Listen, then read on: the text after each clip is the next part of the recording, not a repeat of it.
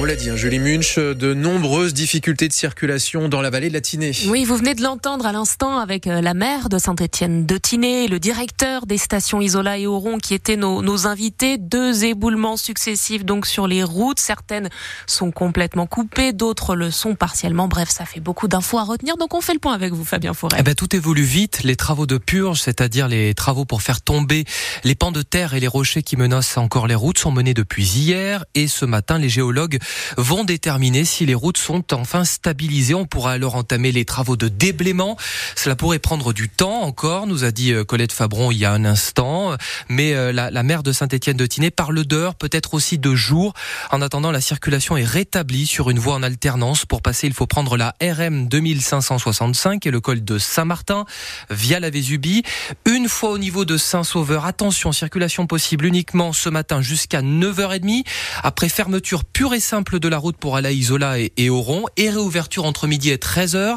Et puis entre 17h et 20h ce soir pour le retour des stations. Cela va donc encore occasionner des bouchons. Voilà pour euh, le mode d'emploi de la circulation dans la vallée de la Tinée ce matin, donc où, où deux éboulements euh, se sont euh, produits. Des habitants du Canet en pyjama dans la rue au petit matin. Réveillés par un incendie dans leur immeuble place de Rocheville, évacués par les pompiers puisque les flammes ont pris à 5 heures du matin dans la cage d'escalier de leur habitation. Finalement, le feu a été maîtrisé et personne n'a été blessé. À Nice, vous vous souvenez certainement de cette affaire. Un médecin de 80 ans violemment agressé. Eh bien, le patient qui s'en est pris à lui en août dernier a été condamné hier à six mois de prison avec euh, sursis, selon nos confrères de Nice matin. Le prévenu a expliqué à la justice avoir euh, paniqué quand le médecin est venu contrôler son arrêt maladie. Des tirs dans le quartier des Moulins hier à Nice. Ça s'est passé vers 16h30 près de la laverie, un lieu connu pour le trafic de drogue. Des douilles ont été retrouvées sur place, mais aucun blessé. Ras-le-bol des matelas, des planches, des machines à laver qui jonchent les trottoirs. La ville de Nice hausse le ton contre les dépôts sauvages. Les amendes vont être renforcées. Une mesure supplémentaire alors que ça fait déjà des années, Justine Leclerc, que la ville lutte contre ce problème. Avec notamment une brigade de lutte contre les atteintes au cadre de vie, la LAC.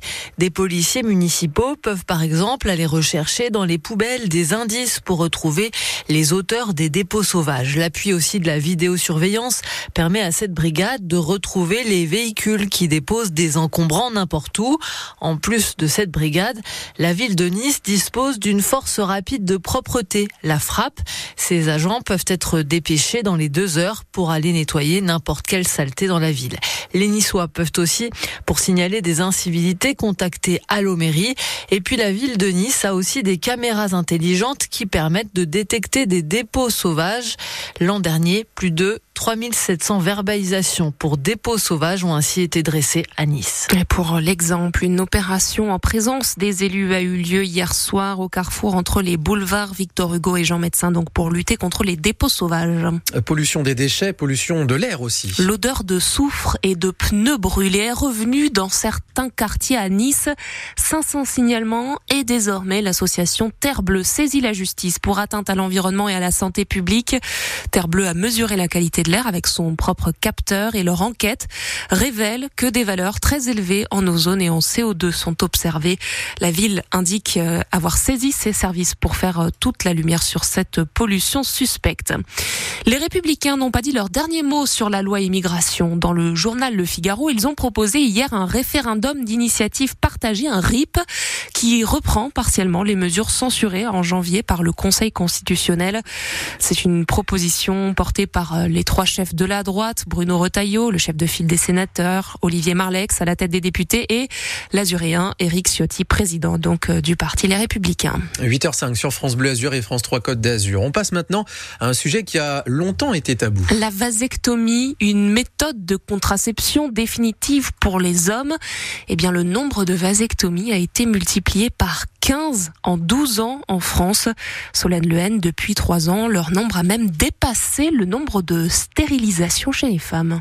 Près de 30 000 hommes ont choisi la vasectomie en France en 2022, soit 15 fois plus qu'en 2010. La vasectomie consiste à ligaturer des canaux déférents pour empêcher la sortie des spermatozoïdes, une opération de moins en moins lourde, en général sous anesthésie locale. Si l'étude n'explique pas pourquoi cette tendance augmente, elle offre un portrait des hommes qui choisissent cette technique de contraception définitive, la quarantaine issue de catégories sociales élevées et habitant davantage les pays de la Loire et la Bretagne.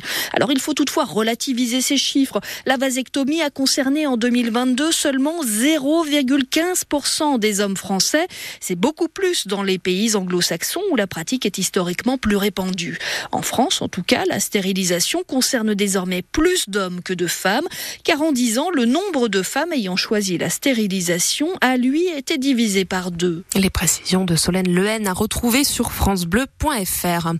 Des agressions, des vols, près d'un Français sur deux se sent en insécurité dans les transports, les bus ou les tramways, selon un, sondage CSA. Eh bien, pour y remédier, une proposition de loi sur l'insécurité dans, dans ces transports est étudiée au Sénat aujourd'hui. Elle émane de Philippe Tabarot, qui est sénateur des Alpes-Maritimes. Dans le monde du foot, à Nice, ce procès en ce moment qui concerne Robert Casson. Robert Casson, c'est l'ex-président de l'OGC Nice en 2002. Le tribunal de Marseille a requis à son encontre trois ans de prison et une amende de 30 000 euros pour tentative d'escroquerie en bande organisée. Il est jugé pour avoir monté un faux dossier pour obtenir un prêt immobilier et financer les travaux d'une villa en Corse.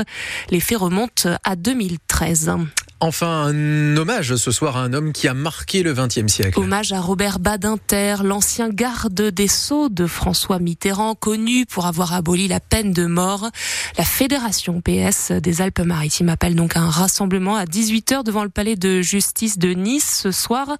Nous en parlerons en détail dans un instant avec José Garcia Abia, qui est premier secrétaire fédéral du Parti socialiste dans notre département. Il est notre invité à 8h15.